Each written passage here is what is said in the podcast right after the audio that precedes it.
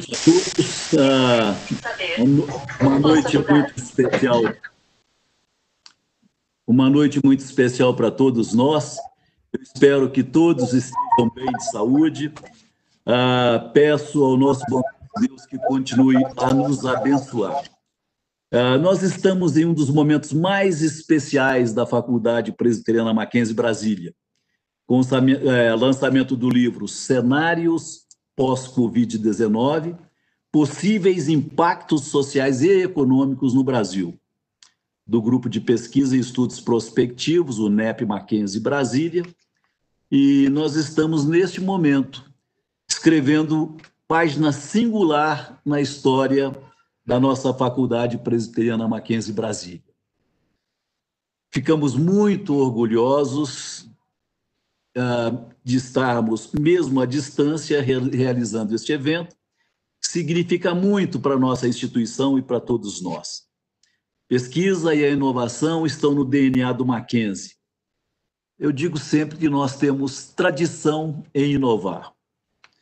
E o que o grupo de pesquisa e estudos prospectivos, o NEP Mackenzie Brasília, tem feito é inovação na mais pura concepção da palavra e do seu significado. Estudando, pesquisando e pensando em alternativas saudáveis para o nosso futuro. Para nosso orgulho e alegria, já foram reconhecidos pelo governo federal como voz importante no debate sobre o pós-pandemia, tendo sido inclusive convidados para apresentar os resultados da pesquisa do livro no Palácio do Planalto e na Receita Federal. Tenho certeza de que essa obra contribuirá, como está proposto pelo NEP Mackenzie Brasília, para a formulação de estratégias e para o processo decisório, não só do poder público, como também na iniciativa privada, como subsídio aos gestores em suas escolhas na busca por melhores soluções para enfrentamento das problemáticas colocadas no momento de pandemia. Eu agradeço ao NEP Mackenzie eh, e aos 390 peritos dos mais diversos órgãos governamentais e instituições de ensino federais, federal que estiveram empenhados à distância em curto espaço de tempo, o tempo de resposta foi impressionante, na construção de cenários consistentes, coerentes e importantes para as decisões que, ah, com certeza, decidirão o futuro do nosso país. Ah, tive o privilégio, deram-me o privilégio de prefaciar este livro e eu muito me orgulho de estar neste momento fazendo o lançamento na Faculdade Presbiteriana Mackenzie. Participam hoje deste evento de lançamento os peritos Dr. José Alberto da Costa Machado, diretor-geral do Ministério Público do Amazonas, doutora Ana Carolina Machado Fernandes, coordenadora do Laboratório de Tendências da Casa Firjan, doutor Paulo César Rezende de Carvalho, secretário de Empreendedorismo e Inovação do Ministério da Ciência e Tecnologia e Inovações, doutor José Noronha, representante do programa Brasil Saúde Amanhã, da Fundação Oswaldo Cruz, e os integrantes do NEP Mackenzie Brasília, a doutora Elaine Marcial, doutora em Ciências da Informação pela UNB, coordenadora do Grupo de Pesquisa e Estudos Prospectivos, o NEP Mackenzie, o doutor Eduardo Schneider, doutor em Ciências Militares, associado e membro do Conselho Diretor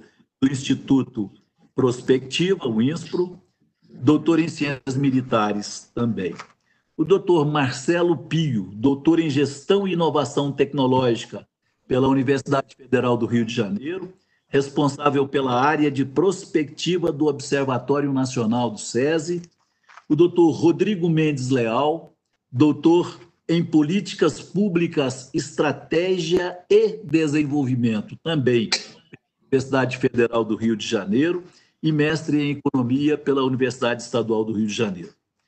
Dr. Tomás Fonzaglia, Secretaria de Inteligência e Relações Estratégicas da Empresa Brasileira de Pesquisa Agropecuária, Embrapa, e membro do NEP Mackenzie Brasília. O Dr. Márcio Gimene, economista pela Universidade Federal do Rio de Janeiro, mestre em Geografia pela Universidade de Brasília e doutor em Geografia pela Universidade Federal do Rio de Janeiro. Vejam que são pessoas do mais alto uh, conhecimento científico do nosso país e que alegria tê-los todos uh, neste momento para um evento tão importante como o lançamento do livro.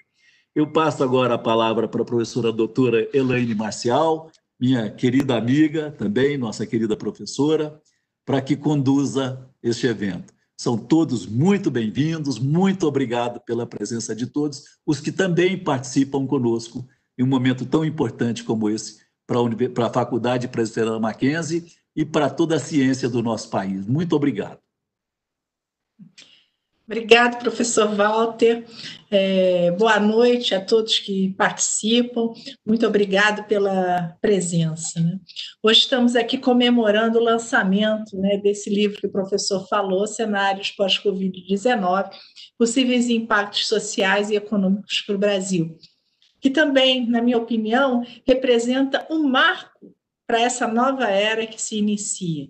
O estudo que lançamos hoje ele é inédito ele é inédito em seu conteúdo, mas principalmente pela metodologia utilizada, totalmente à distância, elaborado em um curto espaço de tempo e com base na percepção de peritos é, a respeito do futuro, peritos esses altamente qualificados, os quais agradeço imensamente a participação durante toda a pesquisa os avanços que as tecnologias da informação e comunicação alcançaram né, e que experimentamos nas últimas décadas proporcionaram a realização desse estudo em meio a uma pandemia movida pelo isolamento social.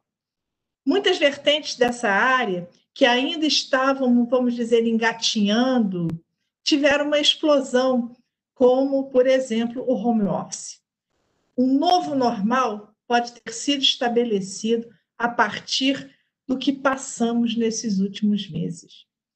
O estudo realizado pelo grupo de pesquisa e estudos prospectivos NEP Mackenzie, ele foi realizado em dois meses e teve como questão orientadora até 2022 o Brasil será bem sucedido ao lidar com os desafios eh, sociais e econômicos gerados pela pandemia do coronavírus, teve como finalidade desenvolver análise exploratória para subsidiar a formulação de políticas e estratégias de agentes públicos e privados. Sendo assim, ele é destinado a esses decisores que são capazes de modificar o curso dos acontecimentos. Cabe lembrar que os cenários são histórias a respeito do futuro que propiciam aprendizado organizacional e pessoal, ao ponto de facilitar a formulação de estratégias que serão bem-sucedidas na construção de um futuro melhor. Destaco que a experiência de participar desse processo inovador foi instigante e de grande aprendizado para mim. Durante o lançamento desse livro, que apresenta os principais resultados desse projeto, teremos a oportunidade de ouvir os depoimentos, não somente dos demais autores, mas também de quatro peritos que foram apresentados já pelo professor Walter, os quais eu agradeço imensamente a disponibilidade de estarem hoje aqui participando dessa live. Eu passo agora, então, a palavra para os outros membros da equipe de controle que participaram, né, junto comigo, na construção é, desse estudo. Grandes parceiros nessa empreitada inovadora. Doutor Rodrigo Leal, a palavra está com você. Obrigado, professora Elaine. Boa noite a todos e a todas. Eu fiquei responsável por falar de parte do, do capítulo do capítulo 6, que trata das sementes de futuro. Então, tem a parte das tendências, que eu vou falar, e também a parte das incertezas, que o Tomás, o doutor Tomás, vai apresentar na sequência. De forma geral, as tendências apontam uma determinada trajetória provável, elas levam um determinado caminho. E nós estávamos no início do, do segundo trimestre, na, no, no NEP, é, frente à complexidade, incerteza dos efeitos do coronavírus e com muita inquietação em relação a esse futuro. E nos colocamos para esse projeto é, de cenários é, pós-Covid. E essa inquietação, particularmente quanto a tendências, é, era muito em função é, a manutenção ou não de tendências mapeadas em estudos anteriores. Então, como alguns que a professora Elaine coordenou alguns anos atrás é, no IPEA, com os livros Mega Tendências Mundiais e com o livro Brasil 2035.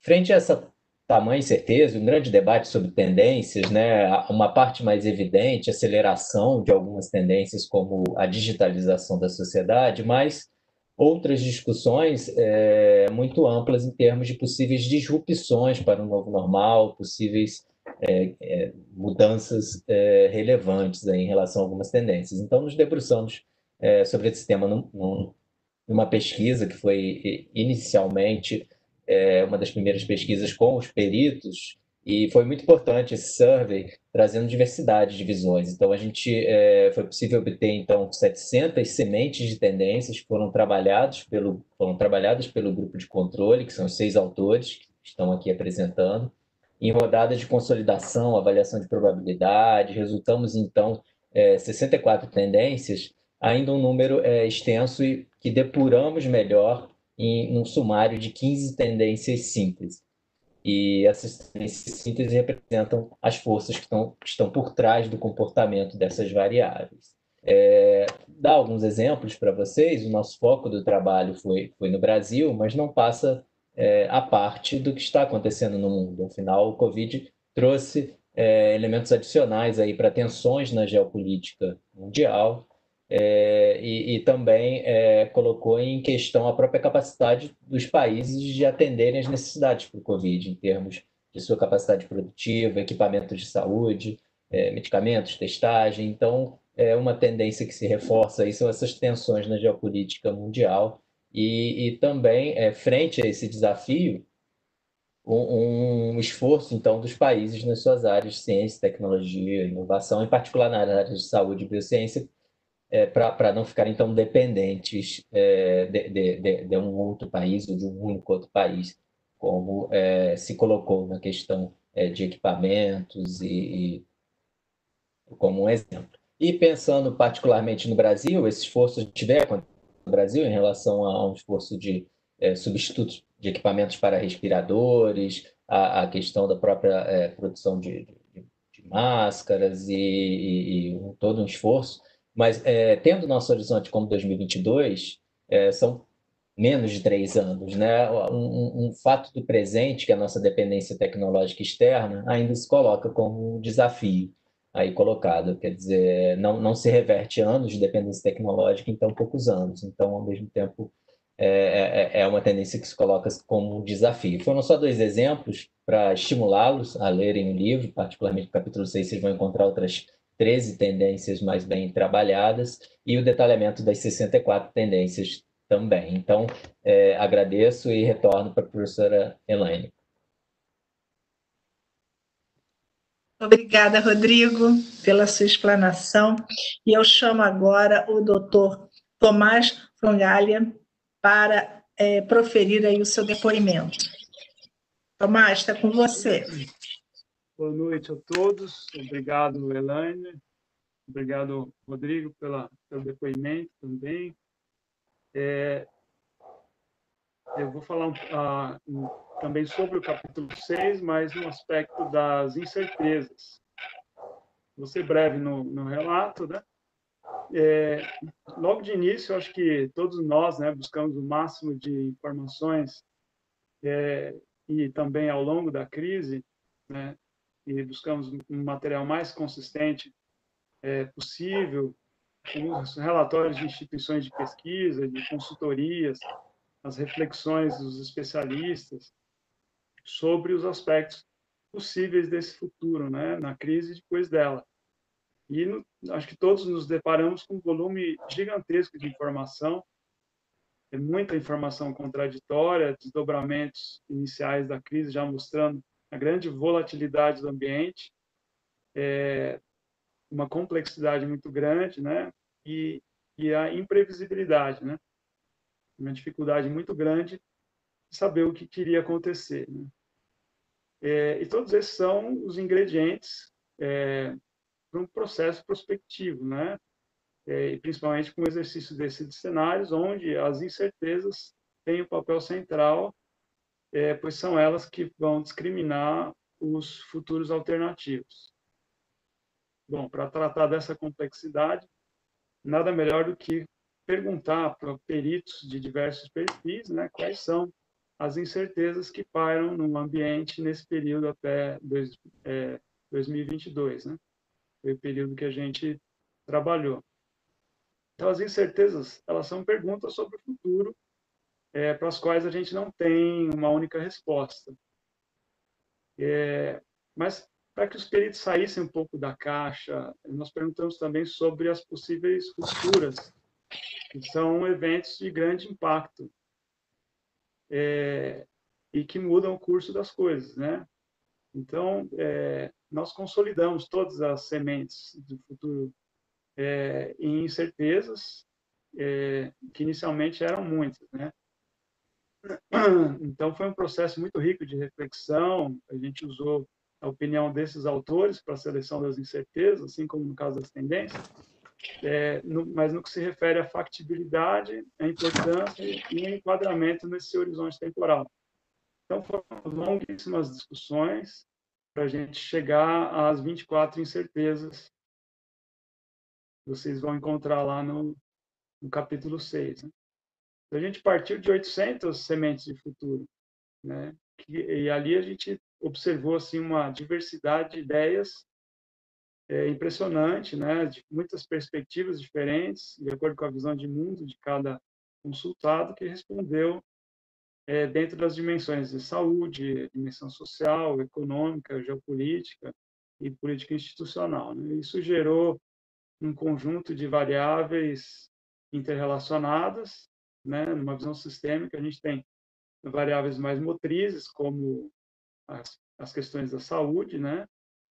É, se a gente teria suprimento e desenvolvimento de, de soluções e conhecimentos para atenuar os efeitos da pandemia. Outras incertezas com relação mais de transmissão para os impactos, como a ação pública, que também tem seus fatores e, e consequências importantes, né? E restando a, incerteza geral de resultado, né, que motivou esse trabalho se seremos bem sucedidos para lidar com os desafios sociais, econômicos causados pela Covid-19. Essas incertezas vocês encontram lá no capítulo 6. Eu desejo uma boa leitura e agradeço a, a presença de vocês e devolvo a palavra para a Elaine. Obrigada, Tomás. É, eu convido agora o doutor Marcelo Pinto para suas considerações. Marcelo, está com você. É, boa noite a, a, todos e a todas. Muito obrigado, Lani, e parabéns a todos que me predeceram, predeceram sobre uh, essas informações.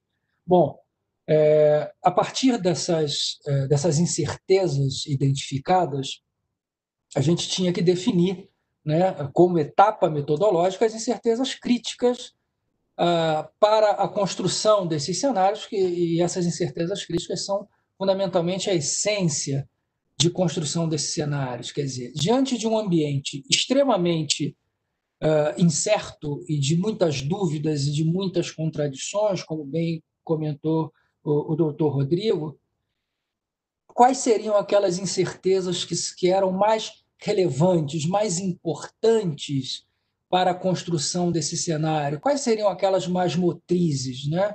E, obviamente, é, daquelas 24 incertezas, voltamos a, a, a consultar os especialistas sobre a sua percepção daquelas de maior importância, né, de maior motricidade, e a partir desse resultado, o grupo entrou num processo de discussão bastante intenso. Né? Foi um grande desafio tentar, a partir dessas 24 incertezas, ter duas incertezas críticas, que é o que a metodologia determina, né? e entre uma série de discussões e, e várias propostas de, de eixo, de, de, de, incertezas e de eixos e de possibilidades de, de cenário, o grupo chegou à conclusão ou ao consenso né, de que os eixos mais é, críticos ou as incertezas mais críticas seriam, obviamente, o comportamento da, da economia mundial, né, quer dizer, é, para onde vai a economia mundial nos próximos anos e, claro, a própria efetividade das ações de governo né, para o combate à Covid e, e, os impactos dessas, é, dessas estratégias do ponto de vista social e econômico. Né? A partir do cruzamento dessas duas, dessas duas variáveis, sempre numa forma de comportamento muito dicotômico, né? nós conseguimos gerar quatro cenários, né? e a partir e o que, que são esses cenários, né? E cada cenário desse conta uma história, né? e uma história como, por exemplo, né? É uma história de que é, como é que o Brasil estaria num mundo em recessão, é, mas que consegue desenvolver ações estratégicas, de boas ações estratégicas do combate à Covid em um mundo de solidariedade. Quer dizer, como é que seria essa história? Se vocês ficaram curiosos com essa possibilidade, por favor, leiam é, é, esses cenários que estão nos livros, né, e que vocês vão descobrir aí possibilidades bastante interessantes sobre o futuro e como esse futuro poderá ser. Tá? Uma boa leitura a todos, muitíssimo obrigado pela participação de todos e eu devolvo a palavra à doutora Elaine. Obrigada, Marcelo. É isso aí, bem instigante realmente são as, as histórias que contamos a respeito do futuro. Eu passo agora a palavra, então, ao doutor Eduardo Schneider. Boa noite a todos. Eu pretendo tecer alguns é, breves comentários sobre o capítulo 8 da obra, a fim de estimulá-los à leitura do livro. O capítulo 8 trata da análise estratégica. Antes de mais nada, devemos considerar que os cenários, apesar de se constituírem na maior parte dessa obra, não são um fim em si mesmos, mas somente uma ferramenta em que, combinando atitudes pré-ativa e proativa, é, permitem o levantamento dos futuros possíveis. De posse dessas diferentes visões de, do futuro, cabe à análise estratégica fornecer ao decisor estratégico as informações essenciais e necessárias, a fim de que ele possa definir as estratégias que balizarão as ações que construirão o caminho para o futuro desejado. O pano de fundo da análise estratégica é conseguir enxergar com clareza, pois, como nos ensinou Yuval Harari, no mundo de hoje, clareza é poder. Obviamente, ao se utilizar a ferramenta dos mini-cenários, o escopo dessa obra também reduziu o alcance da análise estratégica. Dessa forma, optou-se por submeter os quatro cenários a uma análise baseada no levantamento de oportunidades ameaça e ameaças para cada um deles. Foram levantadas pelo grupo de especialistas mais de 1.800 oportunidades e ameaças. Após isso, as oportunidades foram avaliadas quanto à importância e à urgência, enquanto as ameaças foram avaliadas quanto à gravidade e também quanto à urgência. O material resultante foi dissecado, buscando enxergar as ideias força indicadas pelo seu conjunto. Além disso, a análise estratégica buscou enfatizar o sentido de urgência, pois, como é sabido, as crises abrem janelas de oportunidade.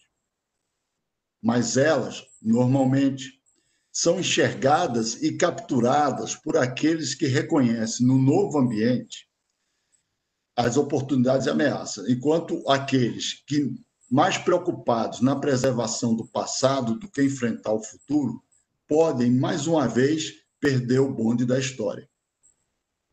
Finalmente, cabe enfatizar o que Cícero nos ensinou há mais de dois mil anos.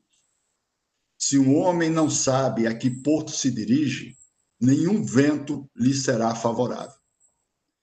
Então, eu espero ter estimulado e criado alguma dúvida que lhes provoque a leitura do livro. E devolvo a palavra à doutora Elane Maciel. Obrigada, Schneider. É, realmente, quando se fala de estratégia, é sempre muito instigante, né? E se a gente não sabe para onde vai realmente, qualquer caminho serve. Né? Chamo agora o doutor Márcio Ximenes para fazer, então, as considerações finais sobre a ótica dos autores. Márcio, está com você. Obrigado, Elaine. Boa noite a todos. O que eu gostaria de destacar desse trabalho é a importância da cooperação. Mas cooperação para fazer o quê? Existe um caminho único, tecnicamente incontestável a ser seguido? Ou estamos falando de uma construção de fato coletiva, que coloca em perspectiva diferentes possibilidades de construção do futuro? Trabalhar com cenários nos permite superar o raciocínio dicotômico que tantas vezes nos aprisiona em falsos dilemas, inflamados por bolhas e tribos.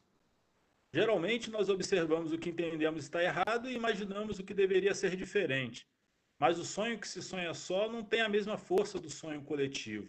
E para que os nossos sonhos não se tornem pesadelos, é importante identificarmos as tendências, as incertezas e os cenários delas decorrentes para potencializarmos oportunidades e mitigarmos ameaças que possam surgir entre o agora e o horizonte temporal de planejamento com o qual estamos trabalhando. Eu aprendi muito com esse trabalho, mobilizou mais de 300 peritos das mais diversas áreas de atuação. E tenho certeza que quem lê esse livro que estamos lançando hoje também terá aprendizados importantes, tanto para suas atividades profissionais quanto para a sua vida pessoal. Obrigado, boa noite. Obrigada, Márcio. Agora eu passo a palavra a alguns dos peritos que convidamos para participar dessa live para dar seu depoimento.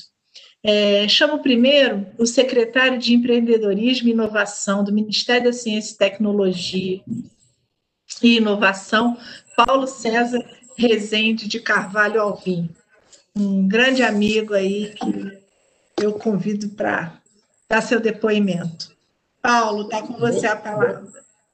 Boa noite. Primeiro, eu queria agradecer a oportunidade de estar aqui com vocês mas eu queria fazer dois reconhecimentos inicialmente. Primeiro ao professor Walter, pela Mackenzie passado esse desafio. Né? Como foi falado na última relato, construção coletiva em período de pandemia, pensando pós-pandemia, é um senhor desafio de construção, principalmente de reflexão. Né? Então, eu acho que esse foi um desafio que a Mackenzie assumiu, que a gente tem que reconhecer, que é mais uma contribuição da ciência. O segundo, no nome da Elaine e dos coordenadores, o empenho nesse, na construção. Eu acompanhei passo a passo, a gente conversou várias vezes, não é o primeiro desafio que a Elaine encampa nessa área, mas esse foi diferente. Né? Ele foi diferente porque não só a capacidade de incorporar um grupo muito grande de, de contribuição, e esse é um aprendizado né, do, da pandemia, aceleração de transformação digital, a contribuição intelectual é mais ampla. Todos estão à disposição de contribuir para a reflexão. E esse é um aprendizado muito interessante daqui para frente. Pós-pandemia, a construção coletiva será o norte, não mais aquelas construções individualizadas, esse tipo de coisa. O segundo norte foi a questão de construir, né, do ponto de vista usando as tecnologias digitais. E com isso a gente conseguiu, em tempo recorde, uma análise de conteúdo muito significativa. E isso é um outro aprendizado e um ganho adicional né, que esse trabalho Elaine, nos traz. a capacidade de que, a partir de agora, nós teremos quase que fazer análise de cenário e definição de estratégias em tempo real. E vocês aprenderam e têm agora um método para fazer isso. Cada vez mais, né, análise de microcenários, como foi colocado aqui pelo Eduardo, vai ser necessário, mas a gente tem que ter ferramentas adequadas a fazer construção de, de microcenários com base em tendências, incertezas, para que a gente consiga ajustar estratégias né, para superar os momentos que serão um contínuo, como já foi definido. A mudança é a única coisa certa, né? só que agora ela será mais rápida, muito vinculada à questão dos ciclos de vida. Né? Os tempos serão cada vez mais curtos e nós temos que ter é, ferramentas que facilitem e melhorem a qualidade da tomada de decisão, como a que vocês construíram nesse esforço. Então, eu quero parabenizar a todos, agradecer a oportunidade de ter podido dar uma pequena contribuição nesse esforço. Eu acho que trabalhos como esse devem se disseminar cada vez mais e parabenizar os quase 400 pessoas que tiveram a oportunidade de contribuir. Obrigado, Elaine. Obrigada, Paulo. É uma verdade grande essa questão né, do avanço que nós vamos ter né, em função né, das tecnologias é envolvente. Nós estamos no grupo de pesquisa também trabalhando no desenvolvimento de uma ferramenta onde vai é, automatizar todo o processo. Então, vai, vai transformar ele num formato ainda mais rápido, porque a gente ainda teve muita, como estávamos aprendendo, né? Ainda fizemos muita coisa à mão, mas a ideia é que a gente consiga estar disponibilizando em breve a plataforma que a gente está chamando de plataforma Future, que vai facilitar significativamente esse tipo de trabalho. É, eu gostaria, então, agora de chamar a coordenadora do Lab de Tendências da Casa Firjan, no Rio de Janeiro. Ah, esqueci de falar que o Paulo, apesar de trabalhar aqui, está no Rio também, né? Outra grande vantagem aí dessas da capacidade de conectividade que nós temos agora, né? No Rio de Janeiro, e voltando aqui, né, a coordenadora Ana Carolina Fernandes. Ana Carolina, está com você a palavra. Olá, boa noite a todos. Eu gostaria de agradecer primeiro o convite foi. A gente havia se conhecido há pouco, né, Elaine? A gente tinha tido uma oportunidade é, de se conhecer, e antes da gente começar a estreitar laços, aconteceu, veio a pandemia, veio o distanciamento, o isolamento, enfim, a gente começou a trabalhar no home office, e eu acho que foi assim um grande desafio, né? A gente estava naquele momento realmente de muitas incertezas, as pessoas perguntando muito para a gente, principalmente que a gente trabalha, né, com com tendências, com cenários futuros. E, e, eu acho que o trabalho, o projeto veio num, num momento muito é, corajoso, né? Que a gente estava vivendo aquilo, a gente estava exatamente no momento aonde as incertezas, como os nossos colegas já falaram, estavam muito fortes, né?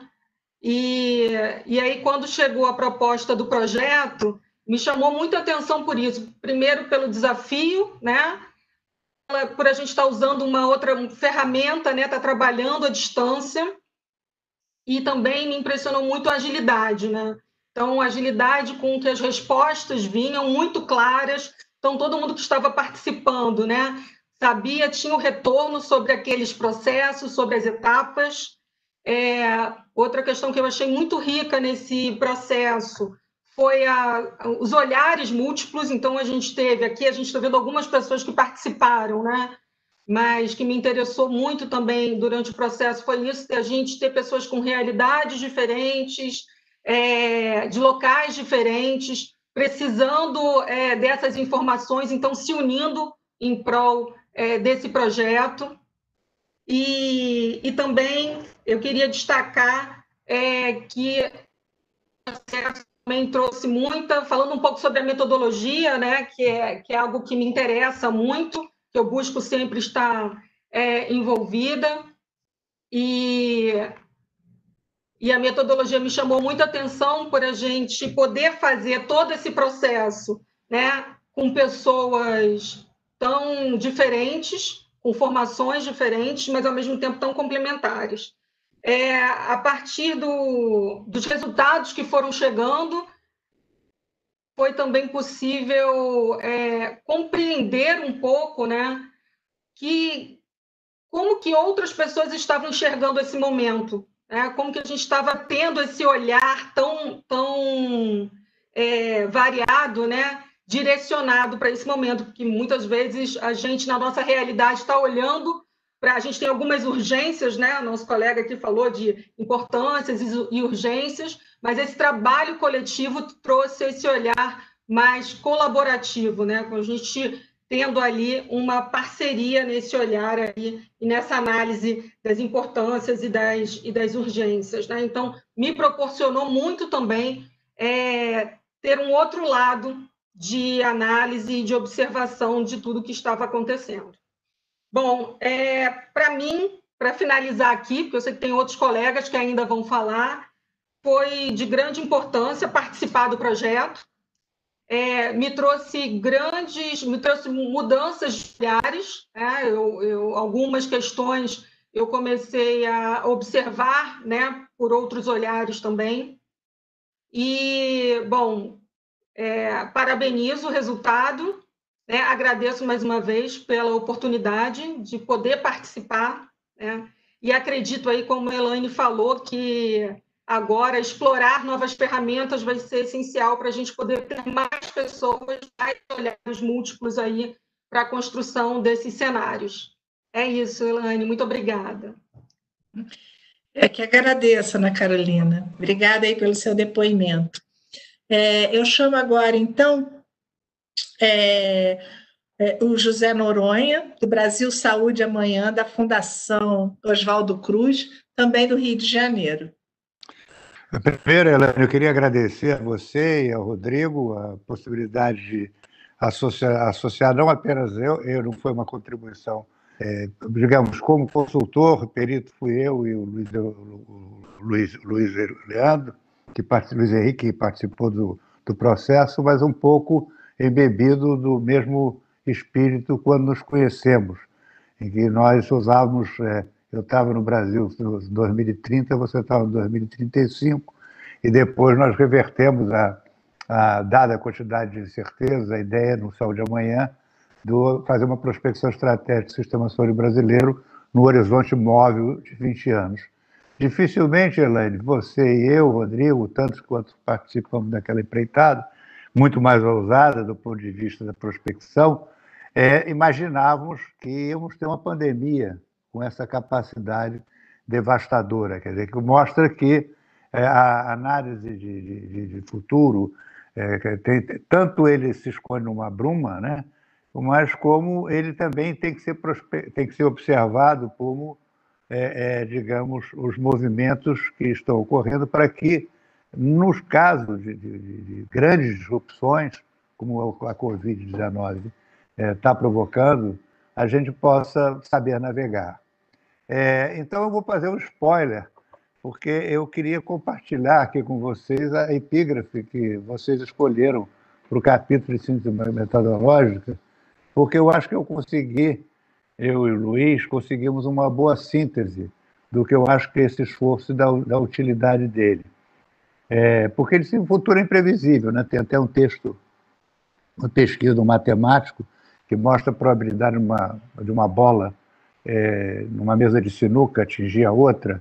Então você consegue prever o itinerário na primeira batida, na segunda batida. Quando você chega pela décima sexta batida, você já teria que controlar a força, a presença gravitacional das pessoas em volta da mesa e se você chega à, à posição 32 de cada partícula no universo. Então, essa imprevisibilidade, ela, por outro lado, faz com que os estudos de futuro e, e essa é, esse exercício que vocês fazem é muito valioso para isso, é, permita que o que eu escrevi aqui. Longe de futurismos e adivinhações, a prospecção é a arte estratégica de olhar o passado, olhar o passado, que se faz presente e as circunstâncias da atualidade para criar o futuro. Quer dizer, pensar o futuro é tentar criar o futuro. Ao encenarmos horizontes prováveis A prospecção ampara a construção de um projeto que nos lance a um futuro desejável. Quer dizer, a prospecção também, ela, como muitos falaram, ela desenha cenários, mas ela sempre olha, como disse até o Eduardo, eu tenho um, um, uma estratégia, eu tenho um objetivo, eu tenho um futuro que eu quero, que é o mesmo, não é? E essa medida é possível de tendências e vontades. Quer dizer, esse futuro também é móvel, é, é fruto, é passível da ação humana, é possível da ação da sociedade, é possível da ação dos governos. Onde o que é essa, essa medida possível orienta o repertório de decisões factíveis, construídas e compartilhadas desde já. E que o futuro, aí eu faço o desejo, seja solidário, justo, criativo e próspero para todos. Como você salientou, e uh, Lewis Carroll, no, no País da, da na Alice, no, quando o gato, aquele, gato pergunta a Alice onde é o caminho, ele disse assim, é, depende para onde é que você quer ir. É, se você não sabe para onde é que você quer ir, você não, então você vai para qualquer lugar. Então, quando vocês apresentam, faz esse mapeamento de cenários, cenários que nos degradam e cenários que nos constroem, cenários que nos levam ao colapso, é, como é que vocês chamam, o cenário de, de, de, de desalento, o cenário, o cenário de insensatez e contramão, você, você ele, esse, esse é o futuro possível, né? mas eu, certamente não é o futuro. Identificar os que nos conduzem a esse cenário é importante para que nós possamos constituir. Eu vou me permitir uma intervenção final de sinergia e solidariedade. Eu não acho que nessa, na minha leitura, nesse cenário de 10 anos, aí, sobretudo depois da Covid, nós não podemos opor tanto a sinergia com a solidariedade.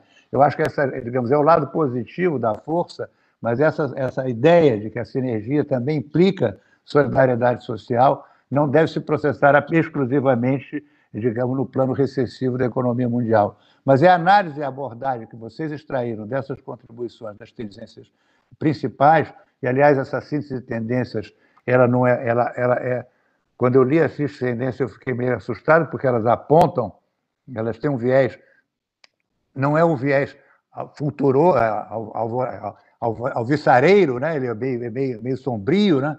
mas permite, ao identificar isso, identificar os elementos e as ações que temos que intervir para que não canhamos nem na contramão, nem na insensatez. Cumprimento a todos pelo trabalho e estamos lá no Saúde Amanhã. Agora nós estamos trabalhando com o Horizonte 2040, também no cenário pós-pandemia, analisando, fazendo ensaios sobre essas dimensões. Eu preferi falar sobre o livro do que a minha especialidade, que é a saúde pública, porque senão ia contaminar demais o nosso encontro. Um abraço a todos. Leia um livro. Obrigada, Noronha. Excelente aí suas considerações. Bom, por fim, eu passo a palavra ao amigo da área de prospectiva, que vai falar para a gente diretamente de Manaus, é o José Alberto da Costa Machado, diretor-geral do Ministério Público do Estado do Amazonas. Obrigado, Elaine. Cumprimento a todos. Estou é, sendo apresentado como diretor-geral do Ministério Público do Amazonas, que é meu atual posto, mas minha trajetória é pela academia, pelas instituições de pesquisa, IMPA, UFAM, e iniciativas privadas também na área industrial. Nas folgas entre pescarias e caçada na Amazônia, caçadas todas legais, certamente. A gente trabalhou por aí. Primeiramente, eu queria é, agradecer a direção da Faculdade Presbiteriana Mackenzie do Brasil pelo convite para participar deste evento, o que eu atribuo, obviamente, à deferência nossa querida Elaine, a quem também agradeço. Né? O, o, eu tive a satisfação de participar é, de todas as etapas da pesquisa. E eu sei, e muitas vezes refleti meia-noite, uma hora da madrugada, sobre o trabalho que esse grupo estava tendo. Às vezes eu pensava que poderia diminuir o esforço, ou talvez fazer um negócio um pouco um pouco mais apressado, mas quando eu me lembrava que tinha um núcleo que estava se dedicando à distância de uma forma tão missionária, eu diria, e eu era impelido a buscar o meu melhor, ou seja, eu, eu parava para refletir e saber se essa mesmo era a contribuição que eu daria, é, com, da qual eu me orgulharia de dar. Né? E por isso eu nunca me divisei em aperrear a Elaine e os demais com as minhas contribuições e minhas sugestões, é, não na expectativa de que fosse absolvida, mas sim com a consciência de que eu estava oferecendo a minha melhor parte. E eu imaginava o quanto era, de fato, desafiador. E, e assim, como já foi destacado, terminar num tempo recorde, sem comprometer a qualidade, é uma coisa espetacular. Eu acho que a Mackenzie fez algo pioneiríssimo, né? e quem sabe se transforme num grande centro de estudos prospectivo do Brasil. Né? É, os elementos estão todos colocados, sai na frente, tem uma metodologia, um grupo de alta qualidade, prospectando, prospectando bases científicas sólidas. Tive oportunidade de participar de vários, de alguns encontros em Brasília com esse grupo. Né? E, e porque nós estamos no, nesse futuro que vem aí, se antes já era difícil você avançar para o futuro sem refletir, sem refletir sobre cenários, agora em que o, o futuro se acelera e está em constante engendramento, não é possível você tomar decisões empresariais e governamentais para lidar com o mercado ou formular política pública sem é, percepções, vamos assim, factíveis sobre esse futuro. Né? É uma irresponsabilidade. Eu acho que a partir de hoje, é, lidar com esse futuro de uma maneira na base de boas intenções, na base de, de vontades personalistas e tal, passa a ser uma responsabilidade que vai trazer consequências, efeitos desastrosos logo amanhã. É, e, portanto, eu acho que essa é uma grande é, contribuição, porque para planejar o trato com, com esse essa realidade em, em constante engendramento que é o amanhã, é, há necessidade é, de lidar, de prospectar cenários é, que nos subsidiem na escolha da, da melhora, da estratégia mais plausível, que nos permita monitorar, não apenas escolher, mas monitorar, porque eu posso escolher uma estratégia hoje, mas uh, o cenário de amanhã muda e, e, e, muda rápido, e eu preciso rapidamente me reposicionar é, eu, eu, preciso estar olhando a toda hora aquilo que de fato são ameaças ou oportunidades, ou, ou daquilo que é ameaça que eu posso transformar em força é, eventualmente virtuosa para minhas estratégias. Né? E, obviamente, caminhar em um rumo um pouco mais sistemático em relação ao futuro. Eu estou seguro que a Mackenzie está ofertando com esse livro é, uma contribuição, uma enorme contribuição para a sociedade brasileira. Mas não é só o, o, o livro e o conjunto de, de contribuições que nele tem. É, é, é, é, trazer à tona o assunto em si mesmo, né? e a necessidade dele ser tratado com a qualificação, a responsabilidade, a grandeza é, que, que ganhou com esse grupo de pesquisadores todos eles titulados e todos eles com o pé ou na academia ou em ambientes da vida real, seja em instituições públicas ou seja em instituições privadas, né? Tendo sob a liderança a Elaine, que é uma longeva militante dessa área e que tem um respeito muito grande de todos aqueles que transitam por aí. Só ela para acalmar o ânimo dos que discutem o futuro que estão a toda hora brigando para escolher, fazer suas próprias escolhas. Tem hora que nos grupos que participamos, todo mundo grita: Elaine, vem cá, acalma. E aí, como não poderia deixar de ser, eu sou da Amazônia.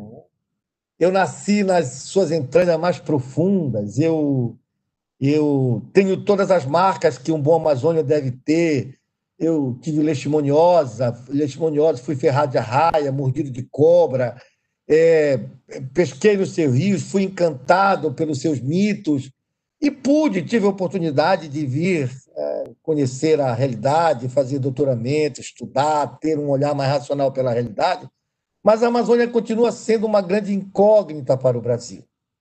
É, muitos não sabem, mas a Amazônia só é brasileira desde 1823, né, quando até um pouco antes da proclamação da, da nossa da nossa maioridade como nação, a Amazônia era um, era um, era um espaço internacional de militantes de forças internacionais que por aqui transitavam. Né?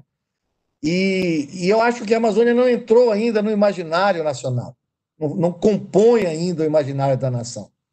É, quando às vezes a gente discute sobre cobiças internacionais, eu costumo dizer que é mais indiferença nacional do que é, cobiça internacional, né? É, e aí é nesse contexto que eu é, imagino que o Brasil precisa ter cenários para a Amazônia. Nós aqui, os que vivemos aqui na Amazônia, sabemos muito bem as forças, os potenciais que temos, mas nós somos parte de uma nação que tem políticas federais, que tem governantes centrais. Nós não podemos é, sair construindo rotas independentes fora daquilo que o Brasil deveria dar rumo, né? E, e, é nesse contexto que eu já instiguei, muitas vezes, a Elaine, já tentei em várias oportunidades envolver IPE. Recentemente, o Banco Mundial está querendo reformular suas políticas para a região. Eu é, tentei colocá-lo por perto aí da Mackenzie e da, e da, da Elaine, mais precisamente.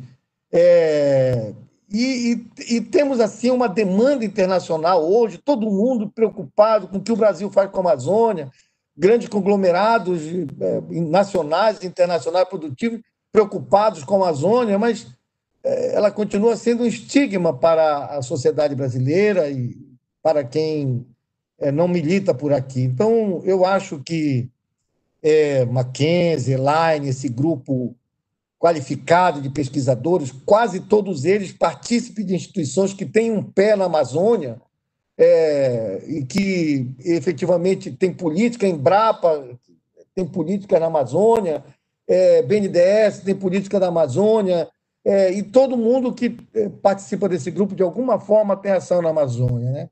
Quem sabe, é, aproveitando esses ensejos e essa demanda sobre a Amazônia, a gente é, pode vir conhecer e as, as dinâmicas que, que, existem na região e que são capitais é, estratégicos do país que ele precisa inserir na sua forma de pensar a região. Né?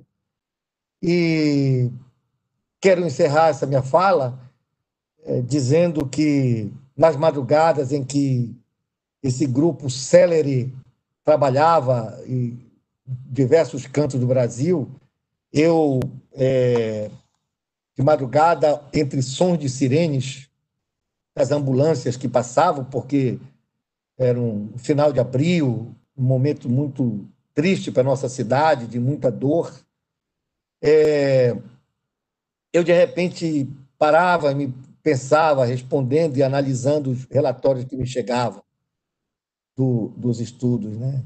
Eu aqui, entre, entre sirenes das ambulâncias, passando a noite inteira perto da minha casa e acompanhando os gemidos de dores de pessoas próximas que perdiam familiares, que tinham outros adoecidos, e de repente eu me sentia prospectando um futuro. Diante de um caos do presente, cheio de dor, eu me via projetado ao futuro, tentando pensar um amanhã melhor. Ou como era possível fazermos, termos indicativos para termos amanhãs melhores. Então, ao lado de tudo o que o empenho acadêmico me propiciou, ao lado desses companheiros, eu quero dizer que vocês me propiciaram também essas reflexões de que é, de um ambiente de terra arrasada que era a nossa cidade, eu lançava um olhar para um futuro que eu via ser possível pelos relatórios que eu recebia. Então, é uma gratidão grande e uma grande honra de ter participado com vocês.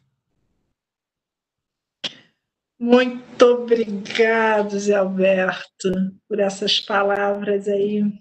Tocaram, inclusive, meu coração. Muito obrigada mesmo, né? E eu, quando. É, foi muito difícil a, decidirmos né, que peritos convidarmos. E eu disse assim: vamos tentar buscar pessoas né, de locais diferentes.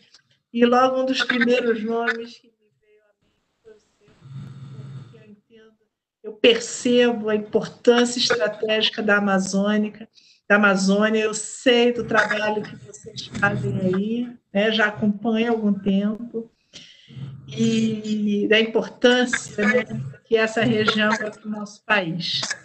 Eu que agradeço muito poder contar com a, com a sua participação, né? na realidade, de todos os peritos. É, antes da gente passar, nós vamos ter um tempinho para perguntas. É, mas a Ana Carolina disse que gostaria de dar uma, uma palavrinha antes, que ela disse que ela esqueceu de falar uma coisa muito importante. Então, eu vou passar para a Ana Carolina rapidinho, para a gente tentar cumprir aí o nosso prazo, e aí eu abro para as perguntas. Ana Carolina, pode falar. Oi, Elaine, obrigada. É, eu queria falar rapidamente sobre a importância desse trabalho para as empresas, é, o estudo de cenários, de tendências, de pensar futuro.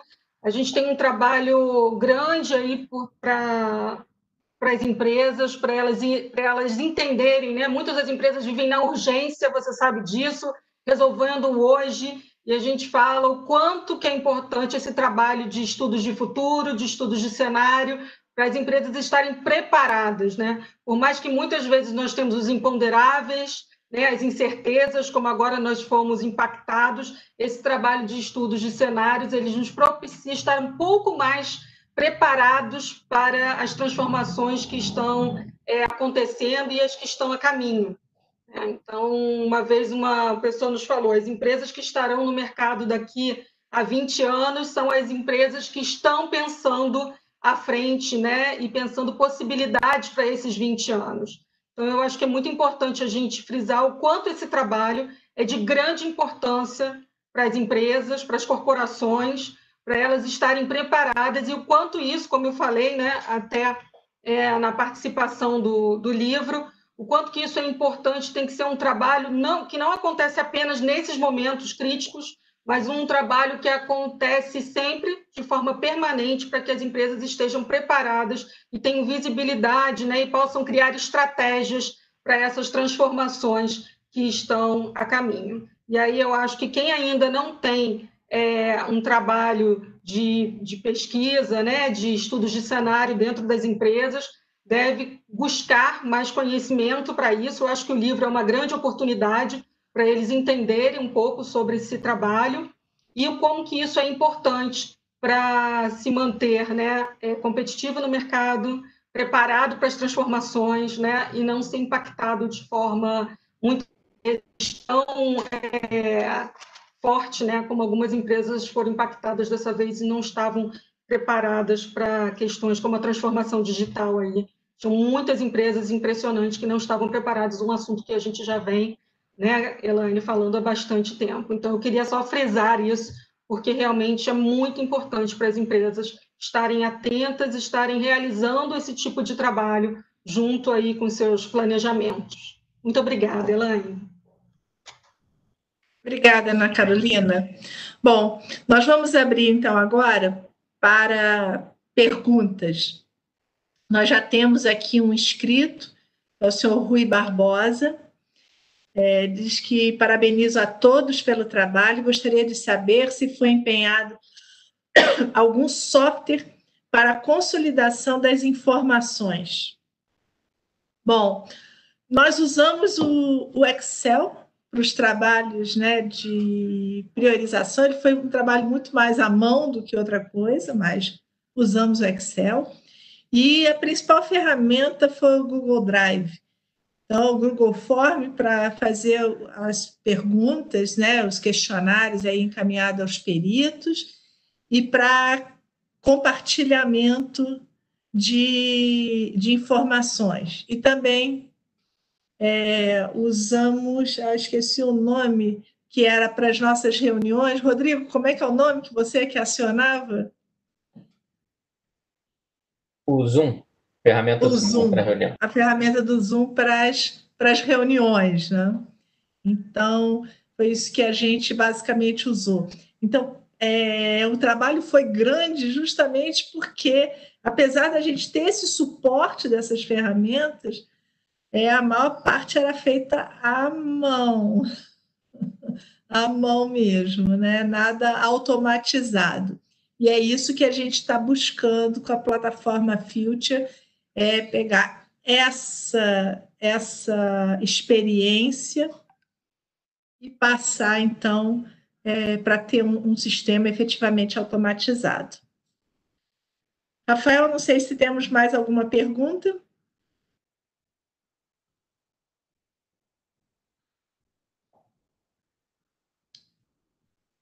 É, eu gostaria é, de agradecer aí todos os participantes. Nós estamos com mais de 90 participantes nessa live. Então, eu acho que para uma área que é pouco reconhecida no país, eu acho que temos um sucesso aí. Eu agradeço a participação de todos. Elaine, Paulo Alvinho, queria fazer um comentário em função tá dessa última pergunta. Eu acho que a gente tem um, desafio adicional e eu acho que o grupo do NEP pode ser líder nesse processo, que é usar a ferramenta de inteligência artificial nesse processo para você incluir cada vez mais e apurar cada vez mais para o processo de tomada de decisão. Eu acho que o próximo trabalho pode ser com o desafio de incorporar ferramentas de inteligência artificial. Excelente. É, na realidade, a gente, com a plataforma Future, nós estamos começando com as ferramentas básicas né, de incorporação. Mas o grupo de, engenheiro que tá, de engenheiros que, que está por trás já estão é, que, pensando a questão da, da inclusão, né? não só de inteligência artificial, mas de mineração de texto, para facilitar e dar agilidade no trabalho que a gente que a gente fez, e aí você poder tratar uma quantidade maior de, de informação, e a inteligência artificial é, para as simulações. Isso está no nosso radar, sim. Né? O problema é recurso para financiar isso. Então, nós estamos aí é, de pires na mão, né? já temos um apoio com um, uma, um projeto em parceria com a Escola de Guerra Naval. Eles estão lá, eles já conseguiram destinar uma parte do recurso de um projeto aí que tem o financiamento da CAPES e estão tentando aí correr atrás do restante, isso para a gente desenvolver a parte básica da ferramenta, né? Então, hoje nós estamos muito mais esbarrando em financiamento para a ferramenta sair do que efetivamente mão de obra para o desenvolvimento disso. Né? Nós tão, temos dois engenheiros que, inclusive, estão se especializando nessa área de inteligência artificial no grupo. Né? Mas eu, eu, sou, eu sou terrível, como dizem, né? não desisto fácil e estou atrás. Nós estamos pensando, inclusive, é um, é, são jovens engenheiros que estão trabalhando na ferramenta, inclusive de crowdfunding para para conseguir viabilizar. Criatividade é o que não falta.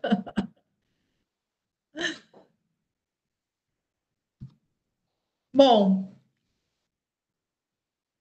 deixa eu ver aqui se é, se temos mais aqui alguma, alguma pergunta. Professor Walter, não sei se o senhor quer dar, falar alguma coisa? Uma palavrinha aí no final, antes de eu fechar? Ah, professora Elaine, eu não poderia perder essa oportunidade. Muito obrigado por ela. Uh, eu realmente eh, me considero em um momento de êxtase. Eu estou emocionado por fazer parte uh, deste momento. Quando no início da minha fala eu me referia em que nós estamos em um momento em que eu, a Faculdade Presbiteriana Mackenzie, é, que é um, um momento singular na história da nossa faculdade, porque nós estamos escrevendo uma página importantíssima ah, para os cenários, para a ciência, para a prospecção, para a contribuição de forma clara, de forma ah, como o doutor, ah, eu me, me, lembro bem da, da fala do doutor, do doutor Gilberto Machado, quando ele é, é, dizia lá que prospectar cenário nos, nos permite traçar estratégias, mas não como exercício de futurismo, mas como um exercício realmente de prospecção de cenários e poder fazer parte com um tão seleto ah, de pesquisadores como o, o, o grupo, doutora Elaine, que a senhora, nesse momento, capitaneia, é um momento de uma riqueza tremenda. A, a, doutor a Paulo, quando doutor Paulo Alvim, quando diz também de um momento é, ímpar que a, e agradece pela participação da Faculdade Presbiteriana Mackenzie, Brasília, nesse processo, que a mudança agora será cada vez mais rápida, é isso mesmo, doutor, doutor Paulo. E que bom que nós podemos participar deste momento em que essas mudanças estão acontecendo, e é um privilégio para o Mackenzie, como eu disse também na minha fala inicial, que tem tradição em inovar, começar a, a nossa a jovem filial em Brasília. Né? Estamos a cento e é, desde 1870, né? Faz, faz, estamos aí há, alguns anos uh, no cenário da educação nesse país, na pesquisa e tudo mais, e esse DNA está muito, é muito forte no Mackenzie. E nós realmente temos tradição em inovar. Que bom participar desse momento. Uh, celeridade, é, é, é, professora Elaine, foi uma palavra unânime nos pronunciamentos. E eu tive o privilégio, me deram uma alegria de prefaciar essa obra.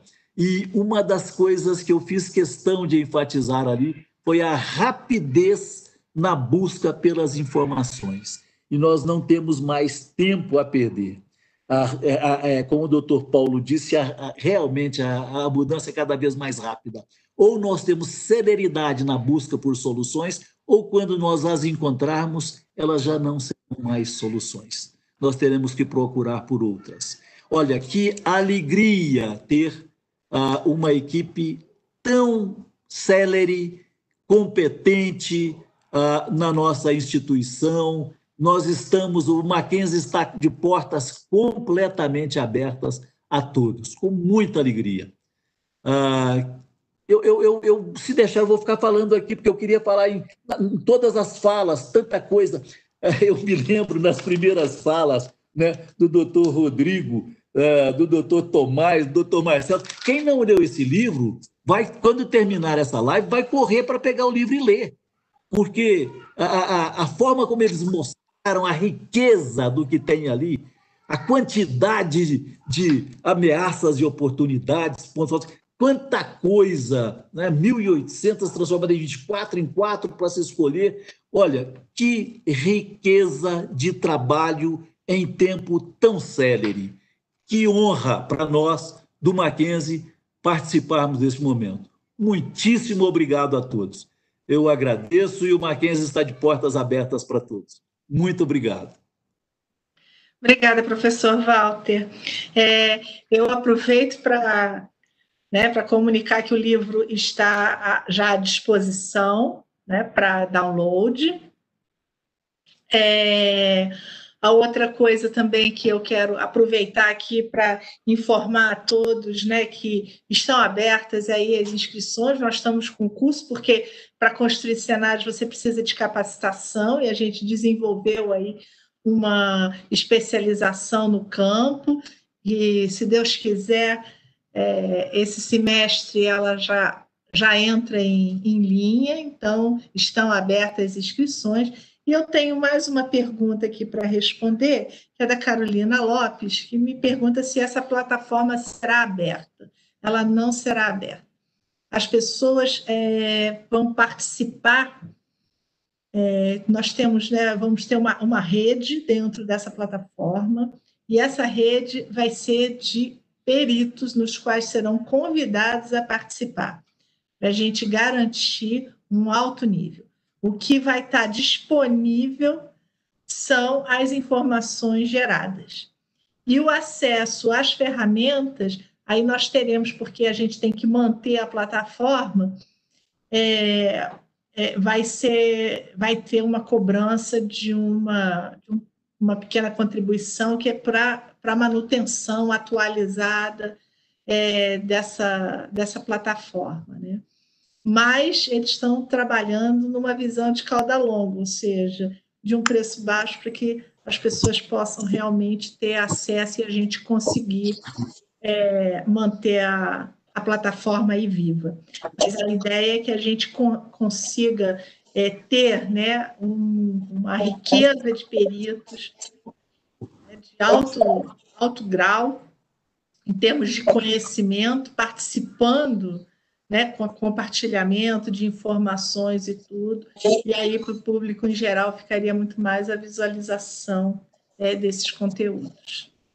É isso. Bom, se.